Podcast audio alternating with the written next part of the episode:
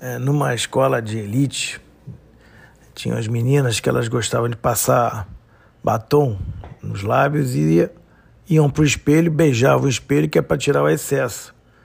E o faxineiro, o zelador, né, sempre reclamava com elas para não fazer isso, porque depois para tirar é difícil. E não adiantava nada. No dia seguinte fazia a mesma coisa, iam lá, simplesmente botavam um batom, beijavam o espelho, ficava cheio de marca de um espelho. Aí ele foi, reclamou com o diretor. O diretor mandou fazer uma palestra para as meninas, mostrando que o batom tem um material que é difícil de sair e tal. Fizeram a palestra. Dia seguinte, batom rolando lá no espelho direto. E não adiantou nada.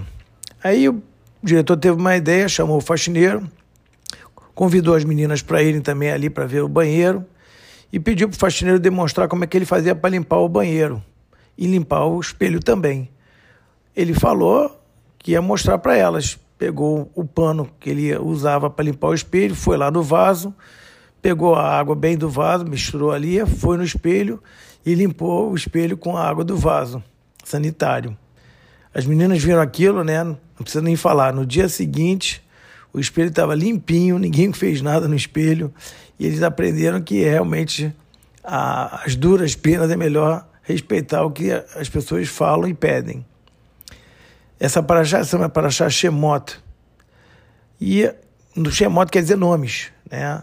Uma das coisas que a gente aprende logo de cara é que tudo tem nome. As coisas têm nome, nós temos nomes. Isso é que nos faz interagir com o mundo. É, justamente os nomes aqui que se fala na Paraxá são os nomes das 12 tribos que nos fizeram diferentes realmente do, do resto do, do mundo, de uma certa forma. É, nessa Paraxá a gente percebe que o faraó ele quis dominar o povo judeu justamente porque o povo judeu começou a esquecer até seus próprios nomes. E isso começou a se assimilar e, e com isso ele, ele realmente fez com que é, não houvesse né, o vínculo entre o passado, o presente e o futuro. É, a mensagem foi exatamente essa, dura. Ele procurou, já que vocês não lembram quem vocês são, e eu vou fazer com que vocês sejam os meus escravos para que vocês realmente apaguem isso da, da, da, da memória de vocês. E foi o que aconteceu. É, a gente não pode esquecer que ele justamente apontou para as crianças, porque ele mandou matar as crianças naquele, naquele mês, né, todas que nascessem, e as meninas iam virar egípcias. Então ele queria justamente pela base acabar. E justamente a base, que é a educação, essa é a nossa força. A nossa força está nos jovens e na educação. Então, a educação é fundamental para que a gente continue a ser lembrado e lembrar a gente mesmo quem a gente é. Ah, uma outra coisa que eu acho interessante no Seprachá é o papel das mulheres. É, aqui existiram três mulheres, é, uma delas que é a Bata, que nem tem o um nome é, registrado na Paraxá, é, e as duas, as duas outras são a Puá e a Chifrá, que são duas parteiras, têm papel fundamental para que a gente hoje esteja aqui falando sobre a história.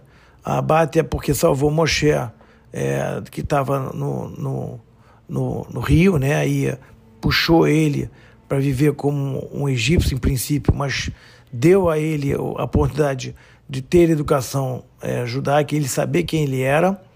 É, e a Puá e a Chifrá, ah, que são as duas parteiras, elas salvaram as outras crianças, porque elas recusavam a jogar elas no mar, dizendo que as, as mães tinham filhos, tinham seis filhos de uma vez, e elas não precisavam nem delas. Então, isso foi o suficiente para o faraó entender que era mais forte do que elas e que era um desejo mais forte do que o próprio faraó. Então, é, dessa forma, a gente vê que a gente tem pessoas anônimas também na nossa vida que nos fazem não só lembrar quem a gente é, mas nos salvam das outras coisas também.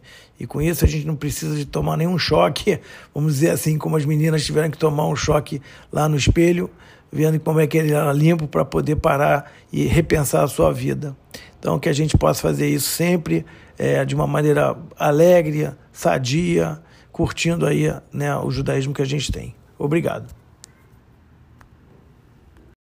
Eu queria agradecer a todos que ouviram até aqui nossas mensagens, que na verdade não são minhas, são da nossa Torá. E se puderem compartilhar, isso pode ajudar a melhorar a vida das pessoas e impactar o mundo para o bem.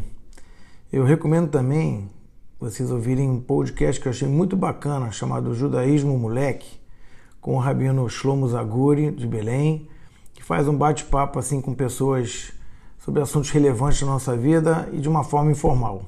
Obrigado.